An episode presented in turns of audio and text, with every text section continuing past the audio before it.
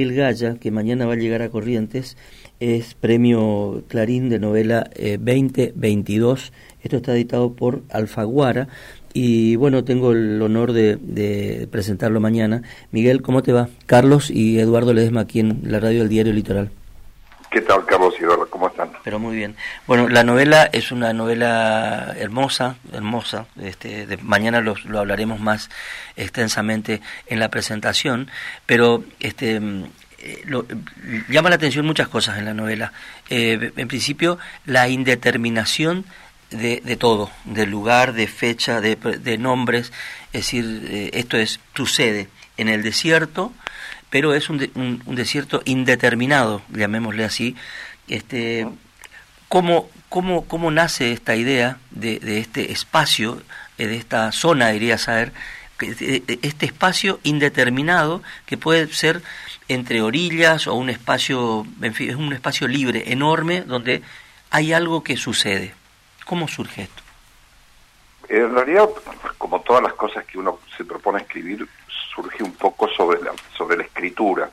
La, la indeterminación me parecía que, en, si, si yo te tendría que dar una explicación de por qué la adopté cuando comencé a escribir, era porque no quería que el lector estuviese buscando el nombre de los personajes y decir, ah, no, pero estas son las, las memorias del coronel tal, claro. o este, esta batalla fue cerca de, de tal ciudad que quería sacarla, o sea, quería escribir un, un, libro de aventuras sin ningún, sin, sin arraigarlo en un lugar específico. Claro. Y después se fue transformando en una manera de provocar un extrañamiento del lector para que eh, pudiese completar el sentido con, con, mayor felicidad, para decirlo de alguna manera, o facilidad. ¿sí? Mm. Es decir, acá no hay mímesis, no hay algo parecido a otra cosa. Es, es, eh, es, es, un relato que sucede en un, en un espacio y en tiempo, digamos, hasta diría fuera de lugar, ¿no?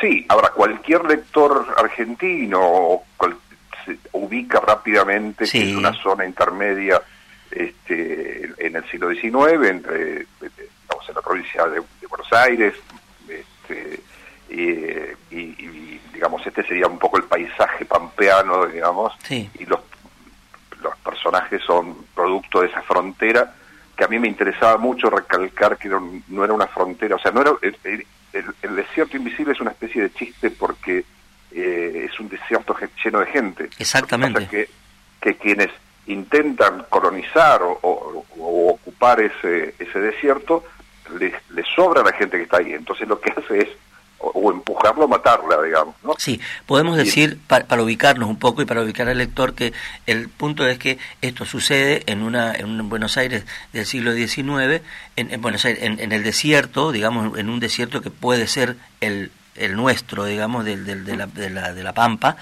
eh, en el siglo XIX, y de ahí suceden un montón de hechos eh, relacionados con, con, un montón de temas que son conocidos por los argentinos, ¿no? La frontera, el fortín, el, el, el, los, los, coroneles, los indios, las, los cautivos, todo esto sucede, ¿no?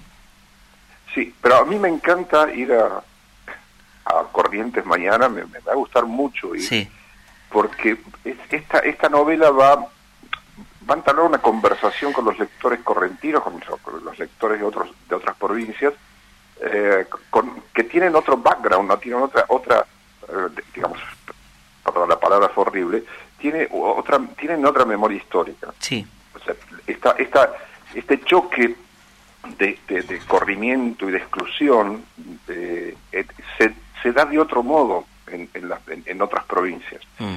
Entonces, quien lo lea, si bien no está informado, porque bueno, es, es, forma parte de la historia común de los argentinos, pero no es la historia común eh, que uno hereda del lugar donde vive. O sea, yo soy de la provincia de Buenos Aires. Sos de Ayacucho, ¿no? Claro, claro. Yo, yo heredé esta memoria histórica, por más que mis viejos hayan llegado tarde, digamos, en, sí. eh, en, en términos este, eh, biográficos, ¿no?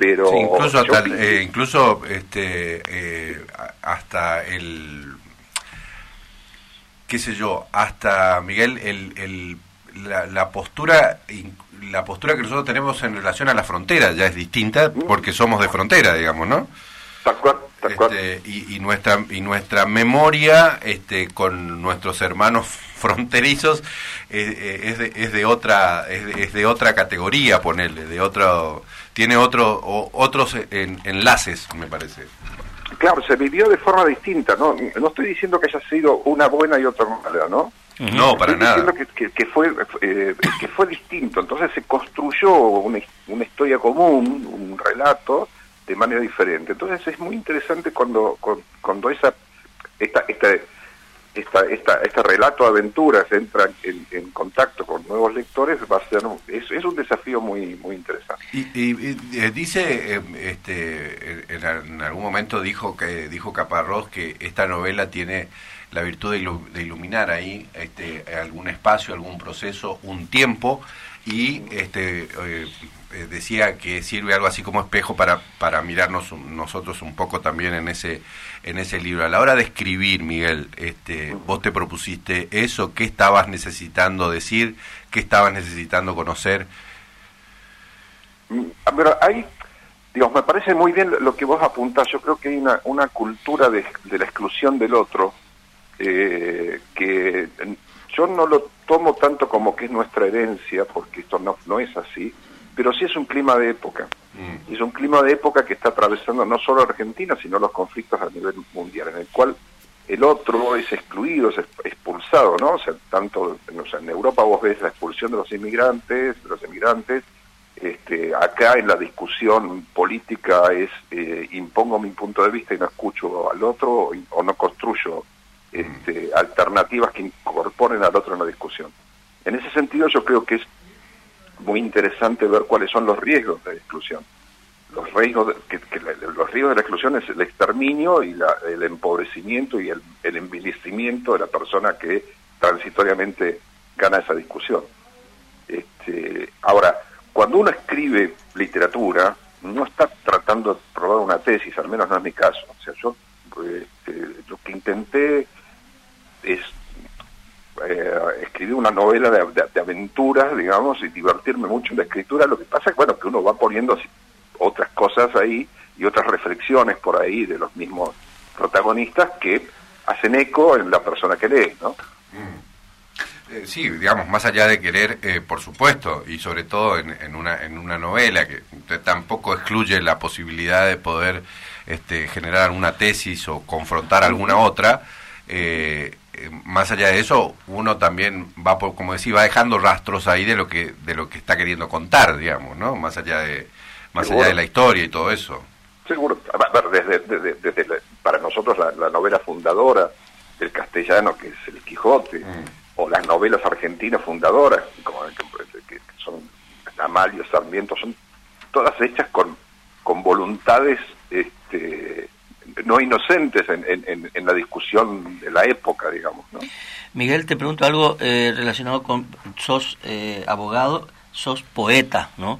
Aquí, en, aquí hay una nutriente de la poesía muy evidente, ¿no es cierto? Y se, y se nota y como lector lo disfrutamos y mucho, ¿no? Esto hay, hay un lenguaje poético acá que, que se manifiesta una y otra vez en las formas, ¿no? En los ritmos, en los, hay ciertas, ciertas cadencias que tiene el texto que además eh, me tocó eh, cuando lo leí eh, leerlo en voz alta porque es muy lindo ese uso de, del punto seguido, por ejemplo. ¿cómo, cómo, ¿Cómo sucede este, este, este vínculo entre la novela y la poesía para vos? digamos, cada, cada, género requiere un uso del lenguaje diferente, tiene objetivos distintos, ¿no? O sea, yo hablo como usuario de los géneros, yo no soy un, teórico de esto, ¿no? Este, pero a mí me encanta el lenguaje castellano, se me encanta, me encanta el ritmo que tiene, me encanta la música que tiene. Eh, digamos, uno, hay grandes estilistas en, nuestro país como escritores, o sea, eh, que, son un placer leerlos su ritmo y tal. Este, entonces yo escucho este, lo, lo que lo que estás escribiendo, digamos, es, eh, y si soporta ser leído en voz alta, bueno, es que la cosa funciona, ¿no? Funciona. a mí me, este, digamos, eh, acepto esto del lenguaje poético y te lo agradezco porque está muy claro que no lo estás diciendo desde un lugar de, la retórica o del lenguaje engolado, sino justamente lo contrario, ¿no? De un, lenguaje que canta, ¿no? Sí, sí, sí, sí, es, es así. En muchos momentos aparece eso y uno, se, uno yo agradezco, celebro, insisto, me tocó, lo leí solo en mi casa, vivo en un pueblito, ¿no? En voz alta, porque me parecía que, que, ameritaba eso y en muchos momentos de la novela. Em, otra cosa, un tema más. El tema de la memoria está presente todo el tiempo en, en, tu obra en general y en, específicamente en El Desierto Invisible. Es un tema que reaparece. ¿Por qué? Eh, yo creo que, a ver, hay, de cierto, a mí me interesa mucho el tema de la memoria. Este, eh, estoy atravesado también generacionalmente por, por, la dictadura cívico-militar, en la cual, digamos, unos, una decisión me parece que profundamente productiva para la democracia ha sido eh, perseverar y, en el reclamo de memoria y preservarla también este, para que no se pierda, digamos, todo esto. Pero también es cierto que nosotros somos memoria, o sea, cuando uno abre los ojos, este, se constituye como un yo que sabe quién es porque tiene memoria de lo que ha pasado.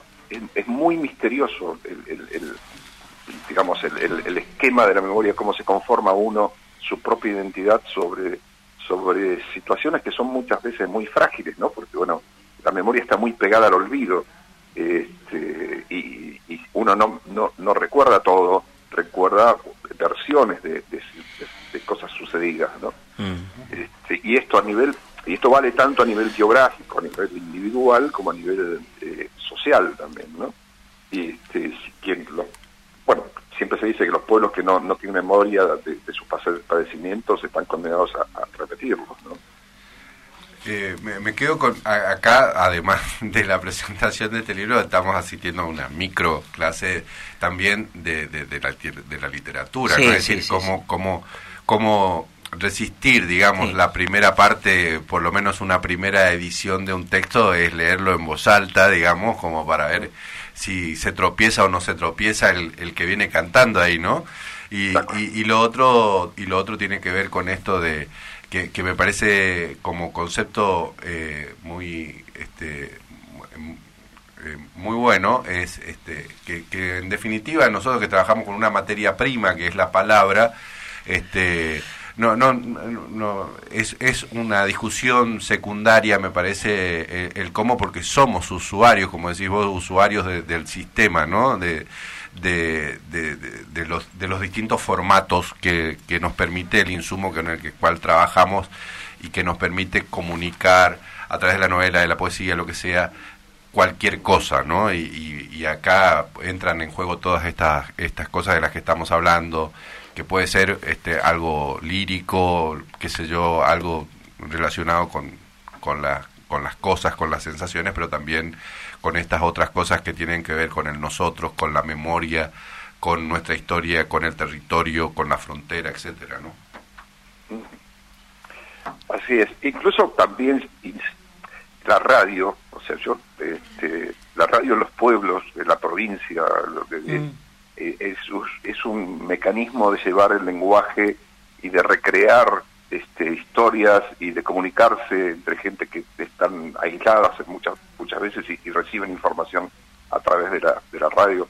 La radio es un medio, medio tan potente, tan generoso, este, y, y, crea tantos vínculos que también es una cosa muy, muy interesante.